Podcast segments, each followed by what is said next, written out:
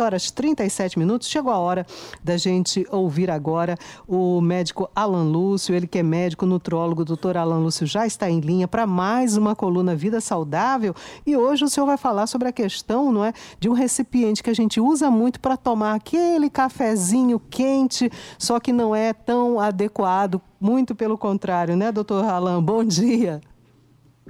Bom dia, Vete. Bom dia, ouvinte. Feliz ano novo para todos. Novo. Bom, Pois é, gente. É, vamos conversar um pouquinho sobre esse hábito que nós temos, hábito que a gente até coloca no nosso dia a dia, na, na, na empresa em que nós trabalhamos, no escritório, no consultório, que é o hábito de tomar café em ambiente plástico quente. Na verdade, não só esse hábito. A gente pode tomar o café, o chá, enfim. Ah, na verdade, gente, a questão está no plástico. É, o plástico, quando ele é tecido, quando ele chega a determinadas temperaturas, ele sofre um processo de reação química que libera uma, uma substância chamada bisfenol A, que a sigla é BPA. Gente, quem é o bisfenol A? Bisfenol A é o xenoestrógeno. Ele funciona no organismo humano como um xenoestrógeno. Vamos lá, se a gente pegar a palavra xenoestrógeno e separar, xeno significa estranho. É, estrógeno é um hormônio, um hormônio de natureza eminentemente feminina. Então, olha que coisa maluca. O plástico, quando esquentado, quando chega a uma determinada temperatura, ele consegue liberar uma substância que é muito, mas muito parecida com o hormônio feminino. E isso, gente, o que, que acontece? Se você é uma mulher e eventualmente toma de forma rotineira esse cafezinho quente, esse chá num copo plástico, gente, você está colocando para dentro do seu organismo esse bisfenol A que vai fazer no seu corpo, vai atuar no seu corpo, vai interagir no seu corpo como um estrógeno. No homem, a mesma coisa. E quais são as consequências disso? Bom, na mulher, o excesso desse estrógeno seja ele o natural ou seja ele um xenoestrógeno como o bisfenol A, pode a, a, acentuar problemas de saúde, como, por exemplo, os ovários policísticos, pode piorar e ajudar a desencadear problemas como a endometriose e até mesmo questões como ganho de peso, o excesso de estrógeno pode causar ganho de peso, pode causar celulite, pode causar estrias e, obviamente, claro que não apenas isso, mas também contribuindo para isso cânceres, cânceres que são estrogênio dependentes. Então, a, a, veja como um simples cafezinho num copo quente pode causar realmente coisas desagradáveis no organismo. Nos homens, também não fica diferente, não.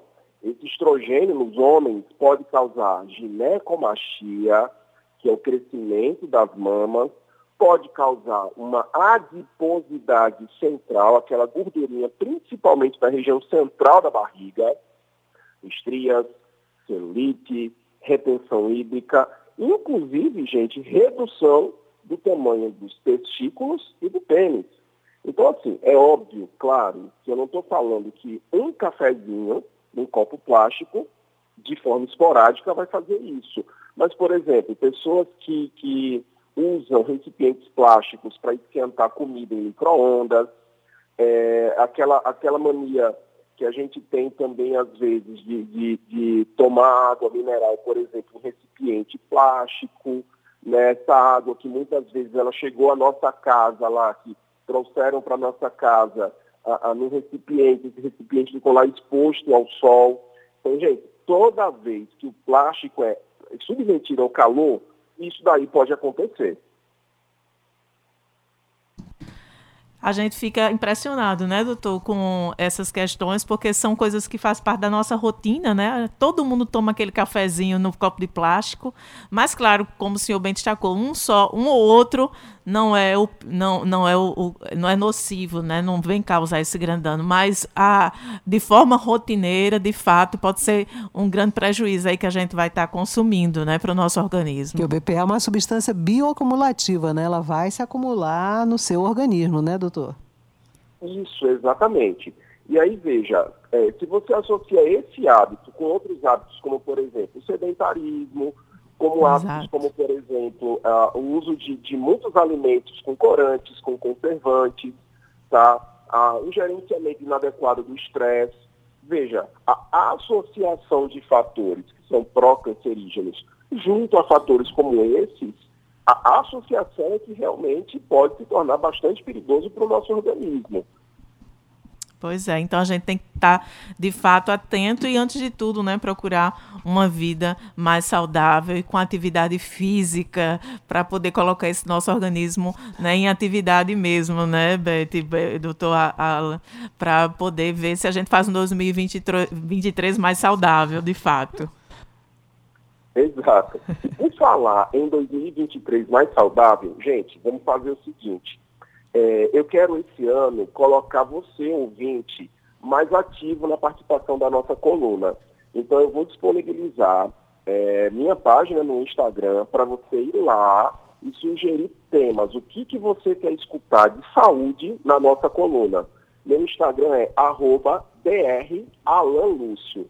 Vão lá, interajam comigo, me passem temas que você tem vontade, aquela dúvida, aquele, aquele conhecimento que você acha que às vezes até bobo, vai lá e dá essa dica para a gente discutir esses temas em 2023 e, sem dúvida nenhuma, fazer um ano, mas de muita saúde.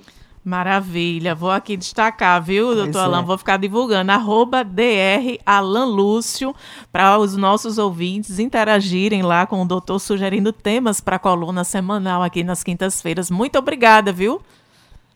Imagina, gente, é isso. A ideia é promover saúde. Maravilha. Muito obrigada, doutor Alain. Uma ótima, uma ótima quinta-feira para o senhor e até a próxima semana. Até, gente. Tchau, tchau.